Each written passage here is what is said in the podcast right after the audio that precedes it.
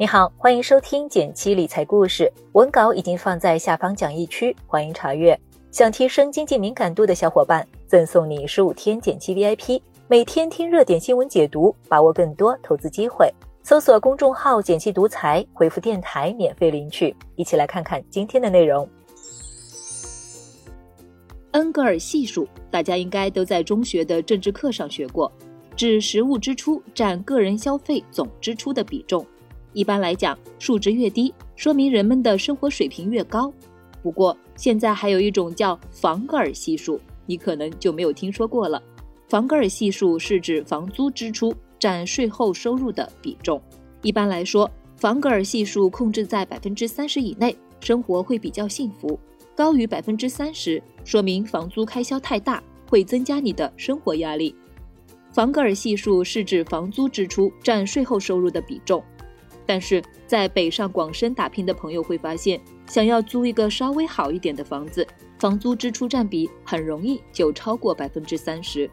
很多人毕业后刚工作那几年，收入也不高，每月工资的百分之三十到百分之四十可能都要交房租。一想到房格尔系数超标，不少人就觉得焦虑啊。我有一个朋友反驳道，他的房格尔系数低于百分之三十，但也过得不幸福。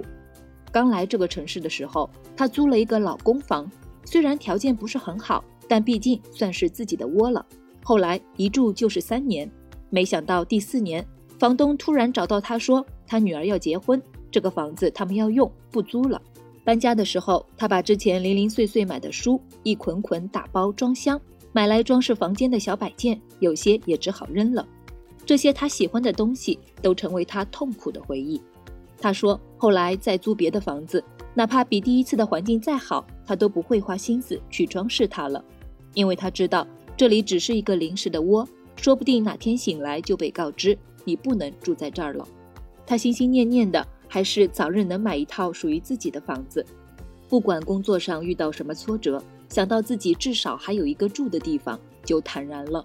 房子可以带给他安全感，有了房子的人生才算有底气。”记得一七年的时候，有人曾经在微博上问罗永浩一个问题：原生家庭不好的男生在房价的欺压下，压力越来越大，就算有二幺幺、九八五、硕博士的高学历，步入社会后依然发现阶级上升如此之难。你对此有什么看法？老罗当时的回答是：我四十五岁了，买得起房子，但到今天也没买，也活得非常好，甚至比多数有房子的人活得都好。这是观念问题导致的。打个比方，我觉得对经常出差的人来说，私人飞机这东西就挺实用的。我想买一个，发现买不起，但不会因此觉得被机价欺压了。这段回复让我想到了他的一句名言：“彪悍的人生不需要解释。”一个真正强大的人，他的安全感并不是来源于一套可见的房子，而是自己的赚钱能力。但我们身边的绝大多数人还是会把安全感寄托在一套房子上。很多人买了房后，工作上变得小心翼翼，因为他们害怕，万一哪天失去工作，没了收入，房贷该怎么还呢？在彻底还清房贷之前，日子依然过得战战兢兢。所以你会发现，从外部寻找的安全感终究不牢固，只有自己创造的安全感才是最可靠的，别人想拿也拿不走。也许有人会说，买房不仅仅是为了安全感，也算是投资，因为随着房价上涨，你手里的房产是会升值的。这点我不否认，但除了房地产市场，其实还有其他的投资渠道。有人统计过去2008到2017全国楼市涨幅，排名第一的是上海房价，涨幅高达百分之六百一，也就是说，一套一百万的房子，十年后已经升值到七百万左右。但在股市中，过去十年涨幅前十的股票都远远跑赢了房价，涨幅最低的也有百分之九百七十八。如果你买了一百万元的股票，持有到现在的市值是一千万元左右。大多数人都以为买房是最赚钱的，然而现实并非如此。心理学上有一个很有趣的说法，叫孕妇效应。当一个人怀孕的时候，他会发现满大街都是孕妇。其实投资也一样。如果你的眼睛只盯着房子，房价的飞涨当然会让你焦虑。但如果你懂得其他的投资方式，同样也可以实现资产的升值。归根结底，生活中真正的安全感要靠我们自己来营造。你不妨可以尝试这两点：第一，不管你是二十几岁还是三十几岁，趁年轻的时候挖掘自己工作中的潜力，提升职业技能，让个人的增值速度超过房子的增值速度。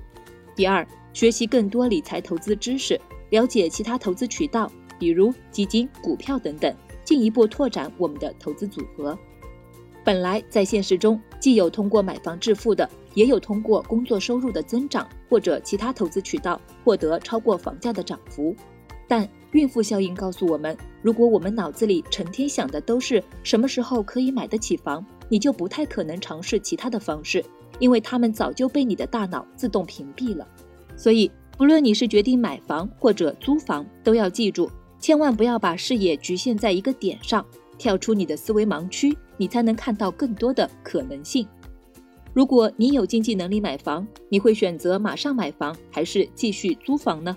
欢迎点赞留言分享你的看法，我会看哦。好了，今天就到这里了。最后再提醒一下，微信搜索并关注“减七独裁，记得回复“电台”，你真的会变有钱哦。